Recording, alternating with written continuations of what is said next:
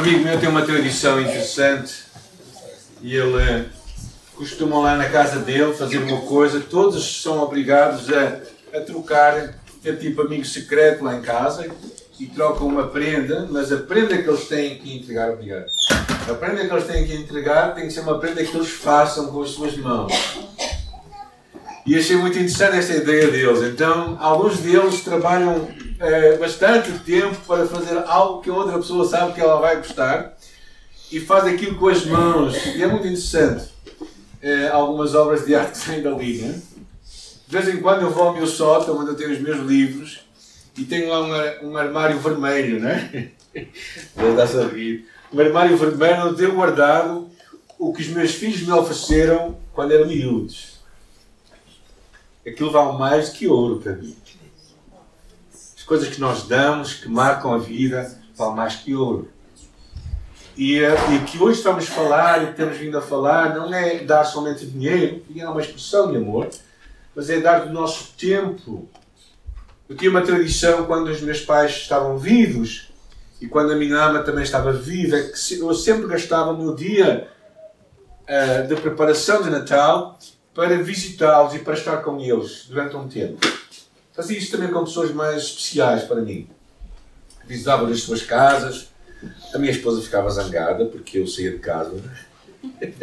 Não é que eu depois não ajudava, mas, mas gostava de guardar uma parte daquela tarde. Era a minha tradição mostrar que aquelas pessoas eram importantes para mim. E, e eu acho que esta, esta é verdadeiramente a grande mensagem do Natal. É Deus mostrar que nós somos importantes para Ele. E duas palavras que eu quero trabalhar convosco neste dia é, é a palavra Immanuel, que significa Deus conosco, mas é uma palavra que vai muito além dessa palavra, que é a palavra Deus encarnado quando Deus torna-se realmente um homem. Eu acho isto tão interessante porque são duas, duas grandes mensagens do Natal. O facto de ele ser o Emmanuel era algo que já vinha desde há muito tempo nas Escrituras. Não era algo novo.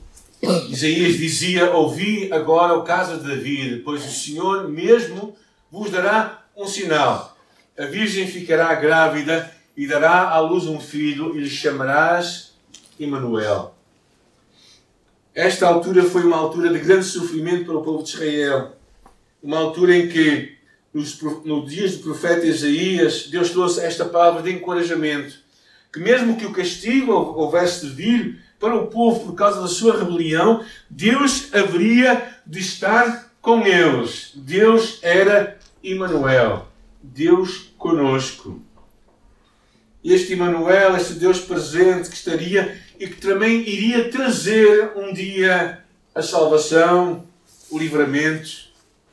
E é por isso que não é estranho passado cerca de 700 anos, encontramos aquele episódio que a Bíblia conta no livro de Mateus, capítulo 1, e que nós vamos ler de uma forma extensa, porque eu acho que é importante. Mateus, capítulo 1, se quiserem acompanhar, diz assim: O nascimento de Jesus foi assim.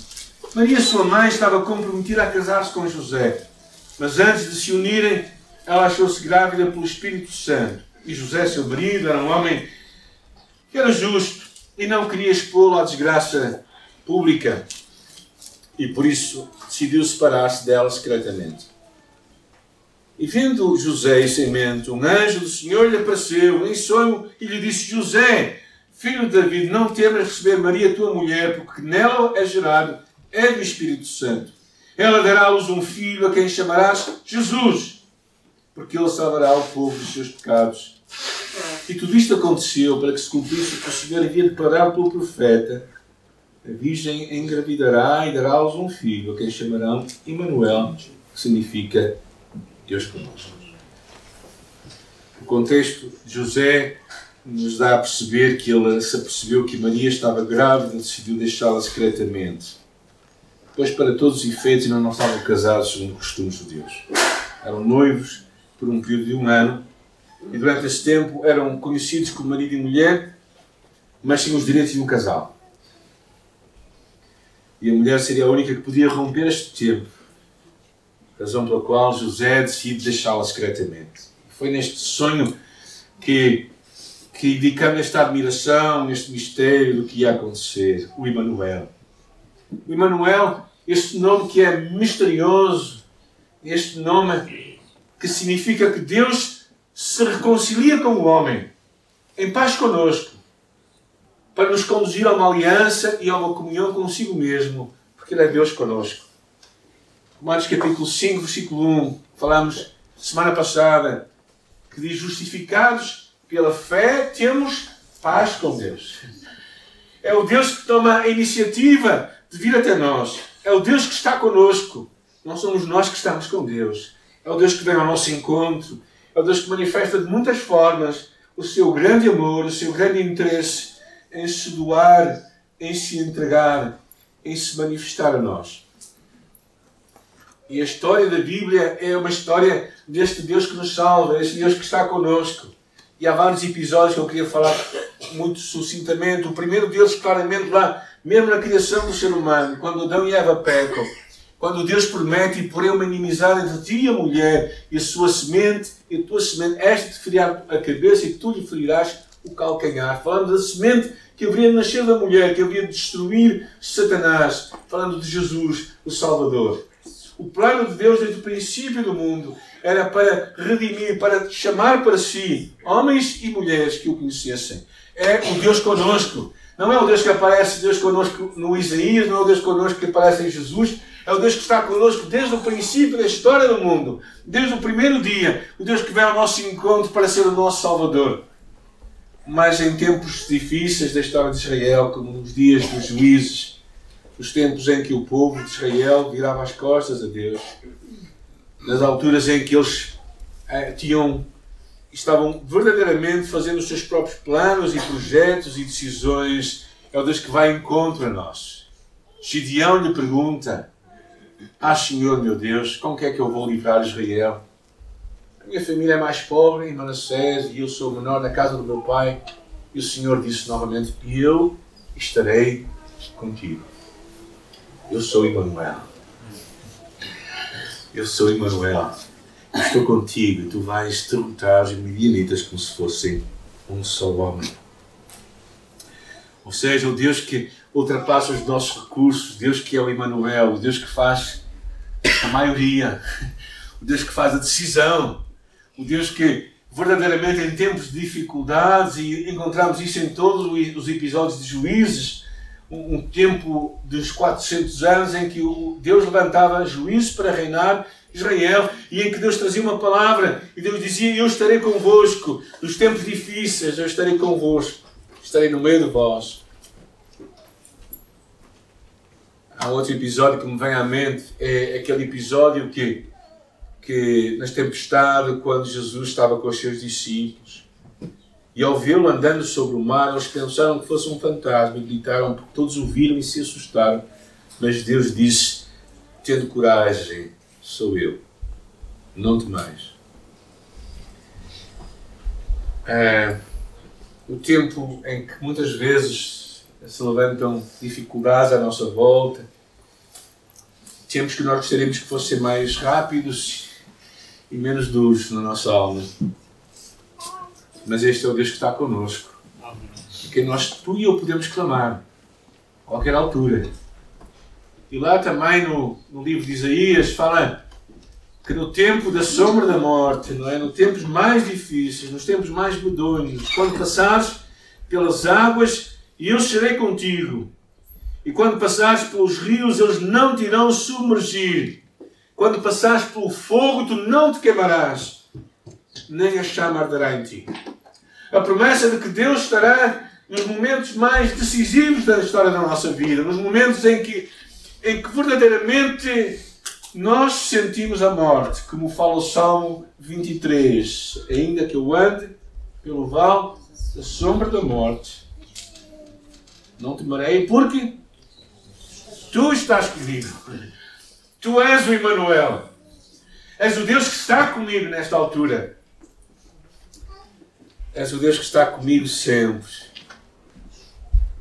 E uma das visões interessantes lá no, no final da história do mundo, quando João o apóstolo João teve aquela visão e diz: Eu ouvi uma voz forte que vinha do trono e que dizia: O tabernáculo de Deus está entre os homens, pois habitará com eles. Eles serão o seu povo e eu mesmo estarei com eles. O meu tabernáculo permanecerá com eles, eu serei o seu Deus e eles serão o meu povo. Esta é uma ideia muito interessante, este Deus que, que habita no nosso meio.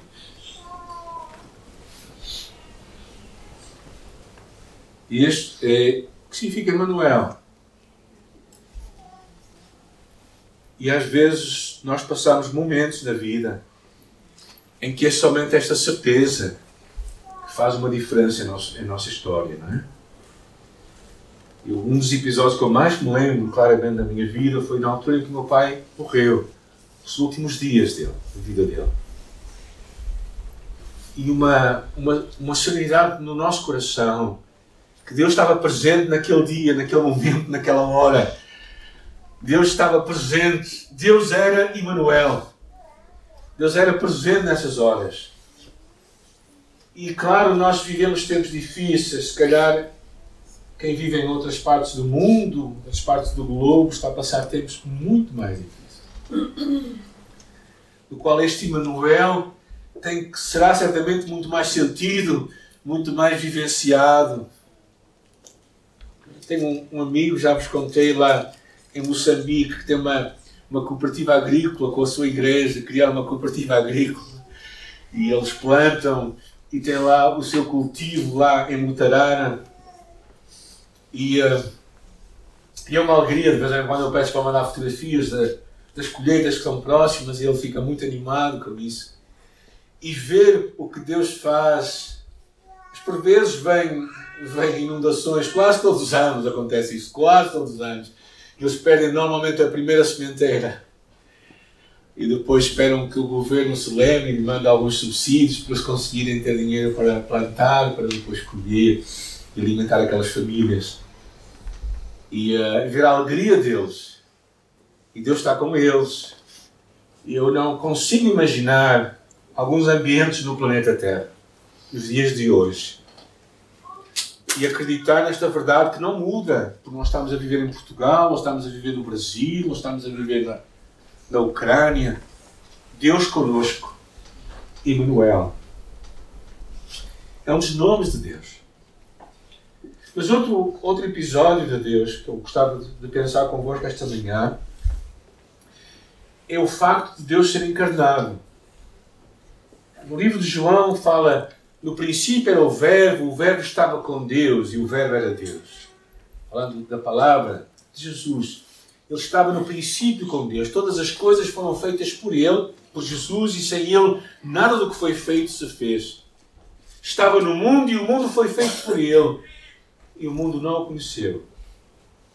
E lá no versículo 14 diz: E o Verbo e a palavra se fez carne e habitou entre nós. É curioso que um, um dos pais da igreja, chamado Agostinho, que nós chamamos o Santo Agostinho, no seu livro Confissões, no sétimo livro, e ele conta uma coisa interessante. Ele conta que ele estava a estudar os livros de Platão uh, e diz assim: e ao ler aquilo, ele leu coisas muito parecidas com o Evangelho de João. Ele diz assim: ali eu pude ver, ler acerca do Deus, o Verbo que nasceu, não de carne nem de sangue, nem da vontade do homem, nem da vontade da carne, mas de Deus.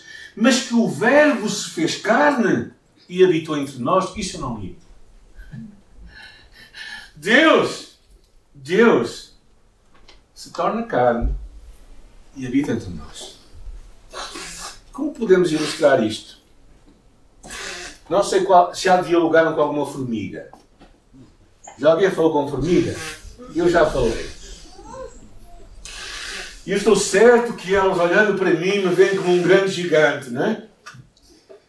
Mas imagina-te tu, homem, grande ou mais, mais baixo um bocadinho, não importa. Né? Mas falando com uma formiga e dizendo assim: formiga, eu me vou tornar uma, uma de ti.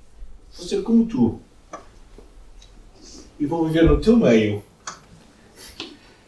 eu vou estar sujeito às mesmas infelicidades que eu, que tu podes estar sujeita comigo, porque eu posso simplesmente calcar e tu ficas desaparecido.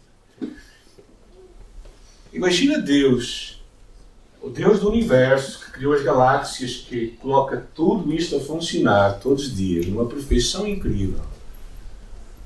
Decidir tornar-se um de nós, encarnar, limitar-se à carne, um espaço físico, limitar-se a um relacionamento com homens semelhantes, limitar-se a fraquezas de fome, de sede, de cansaço, de miséria, ser um de nós. A história do Natal, a história, o mais belo da história do Natal é esta limitação de Deus à carne, a verdadeiramente encarnar esta humanidade, não é? Que, que toma, na verdade, a palavra que se aplica lá é carne, no grego é sars, que significa natureza carnal. Ou seja, torna-se tal qual nós somos. E Filipenses fala não é, disso. Não é? Filipenses capítulo 2 diz que ele sendo Deus não teve por usurpação ser igual a Deus, mas tornando-se homem, se fez semelhante a cada um de nós. E isto é o que há de mais incrível. O que há de maior triunfo no cristianismo é a encarnação de Jesus. É um Salvador que ao mesmo tempo é Deus e homem. É um Deus que, que está de um lado e está do outro. Uma das coisas interessantes é que o tabernáculo, erigido no Velho Testamento, por ordem de Deus, para que fosse a sua morada, ele disse assim: E me farão um santuário para que eu possa habitar no meio deles. Então Deus habitava naquele santuário que estava no meio do povo. E no Antigo Testamento os judeus tinham tido visões, visões deste Deus que morava também entre os querubins e que viam o Shekinah, a glória de Deus, a majestade de Deus. E Deus estava presente com o povo naquele deserto, naquela nuvem de fogo. Deus estava presente em todo o tempo. No templo, nos céus e de uma forma mais real naquele lugar que era o centro dos céus. Quando Moisés no deserto disse: Senhor, rogo-te que mostre a tua glória. Ele diz: Eu vou passar e tu me vais ver de costas. Mas o que nós entendemos claramente é que quando o Verbo se faz carne, quando o Verbo se torna carne, a presença gloriosa deste Deus que estava em todos estes lugares corporificou-se em Jesus. Esta, este Shekinah, esta glória de Deus, se tornou circunscrita a uma pessoa, a um corpo, a uma presença, que é Jesus. E Jesus é a verdadeira glória de Deus. Jesus encarnou com todas as suas limitações. Deus encarnado entre nós, o Deus que estabelece paz.